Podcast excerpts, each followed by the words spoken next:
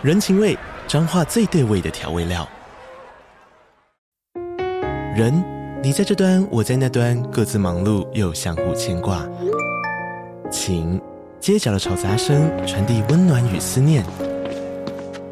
味，是从每一个转角飘出的乡愁。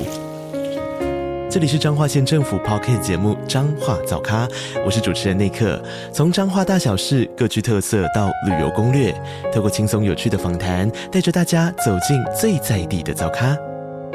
准备好了吗？彰化的故事，我们说给你听。以上为彰化县政府广告。二零一二年五月，泰国警方收到来自曼谷一家饭店的投诉电话，这通电话另一头。是一名访客，他表示，入住的这几天，不停的听见隔壁房传来疑似虐童的哭喊声。警方随之前往调查，而这名被举报的访客在面对警方时，说话支支吾吾，眼神慌乱，因为在他紧张的神情背后，所隐藏的是那令人难以想象的恐怖罪行。大家好，我是希尔，欢迎收看本集的重案回顾。今天这一集，就让我为大家介绍。泰国阴尸事件。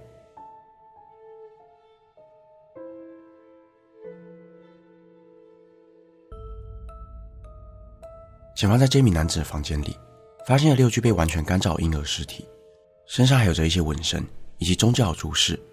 而这名男子是一名台裔的英国华侨，他在黑市中以超过六千美元的价格购入这些二至七个月大不等的婴儿尸体，并且计划用幸运符来包装他们。准备以六倍的价格在台湾售出，这次走私镀金阴尸的新闻在当时引起了民众哗然。但是这些金童，也就是台湾民间俗称的养小鬼，却在泰国有着一段神秘的历史传说。关于金童的神秘传说，可以追溯至十九世纪泰国诗人的小说。在小说中，一位作为国王贴身侍卫的士兵，深受到当时皇族所御用的巫师青睐，因此巫师便将自己的女儿嫁给了他。但是在这段婚姻结下不久之后，士兵与岳父之间的分歧也展露了出来，两人愈发频繁的争吵。于是，巫师便决定要动手解决这位士兵。当这名士兵发现自己深爱的妻子竟然受了岳父之托，准备要下毒杀害他时，一气之下便亲手剖开了已经怀孕的妻子的肚子，并将尚未出生的婴儿割取了下来。这名士兵用手抓着自己血淋淋的孩子，用一匹布包裹了起来。他悲愤地走到寺庙，在庙前升起了熊熊烈火，将自己尚未出世的孩子放在烤架上，一面诵经，一面看着自己的孩子慢慢在火上流失了水分，逐渐的干枯。而那边用来包裹胎儿的布也变得像纸一样，薄薄的贴着胎儿仅存的骨架。在这样骇人的仪式结束之后，这个孩子居然变成了一个可以与父亲对话的专属守护灵。从此，阴影的传说便开始在泰国流传了开来。尽管这则故事只是诗人传唱的虚构内容，但是对于金童的信仰却慢慢的在泰国南部扎根。人们开始相信，这样的阴灵具有强大的神力，可以守护人们的家庭与国家。渐渐的，坊间开始流传如何制作金童的手稿，包含了仪式该如何进行，并且需要再贴上金箔前，先为这些小身体涂上一层漆等等。而这样的信仰也渐渐的吸引了许多狂热的宗教分子。尽管泰国政府明令禁止人们利用人造物来祭祀金童，但是坊间基于疯狂的信仰，依然有许多人士会选择用极端的方式来追随这样传统。更有人将这样的信仰视为一种恐怖的商机。一九九五年，曾经有一名佛教沙弥因为一支影片而被逮捕。在影片中，这位沙弥残忍将一名婴儿进行穿孔、放血，再放置烤架上，就如同古诗里的说法一样。伴随着诵经的过程，他将婴儿在仪式过程中所产生的液体作为催情药，对外贩售给修道院的信徒们。在影片流出之后，修道院驱逐了这名男子，但最终却没有为如此变态的罪行而服刑。而这起变态的行为却仅仅只是冰山一角。二零一二年五月，在泰国北方的一个废弃农场，有人发现了十四具的婴儿尸体，而制作者是一名曾经作为护士的女子。他以每具三千美元的价格贩售这些死去的孩子。同年十一月底，在曼谷市中心的一所寺庙里，警方查获了数量高达三百四十八具的婴儿尸体，他们都是流产的胎儿，一具具的被包裹在塑胶袋里。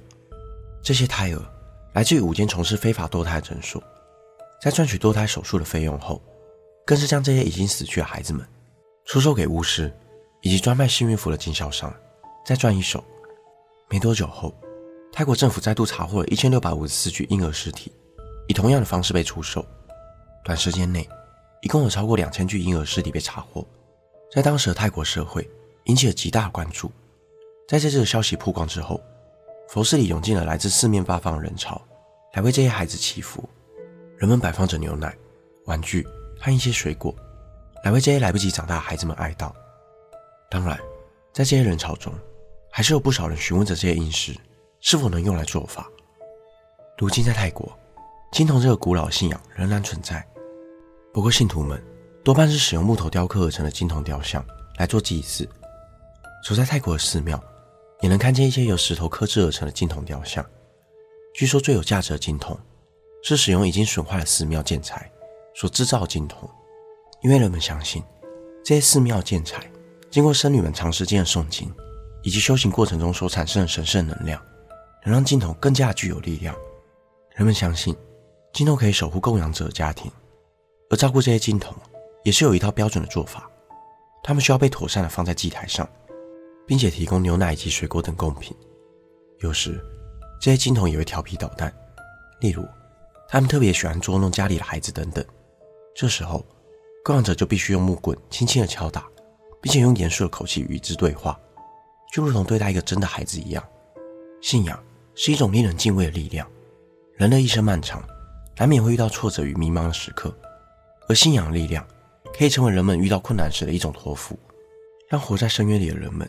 从黑暗的低谷处站起来，重新找回生活的动力，但却因为人性的贪婪，让许多无辜的胎儿被利用、买卖，才让这样的信仰多了一层令人畏惧的面纱。尽管在这之中，有着许多令人心生恐惧的过程，但泰国政府也因为这些事件，慢慢的关注起有关极端宗教行为、非法堕胎以及黑市买卖等议题。泰国卫生局指出，每年非法堕胎的人数超过二十万人。而其中有超过六成女性未满二十五岁，有许多是因为意外怀孕，并自行找私人诊所进行堕胎。而正是因为婴尸事件的新闻引起了当局的注意，数以千计的小生命在市场上被贩售，迫使泰国政府正视这个问题，开始立法禁止堕胎。但泰国当地的妇女团体认为，不论是堕胎，或者是这种类型的宗教行为，都是需要被正视的社会问题，并不是单纯的立法禁止。就可以根绝的，政府应该提供更多的防范措施以及节育的宣导，来解决这样的问题。因此，泰国在近年也重新修法，让堕胎合法化，实现从怀孕十二周放宽至二十周。而怀孕十二周到二十周以内的女性，若需要堕胎，必须要通知合格的医疗机构评估女性的意愿，并且提供专业医疗人员的咨询意见，确保当事者并不会做出违背自身意愿的决定。过去因为泰国政府。对堕胎政策全面禁止，缺乏了完善的管理与对策，才让许多因非法堕胎的胎儿被流传到市面上贩售。不管在哪个国家，堕胎一直都是十分严肃的议题。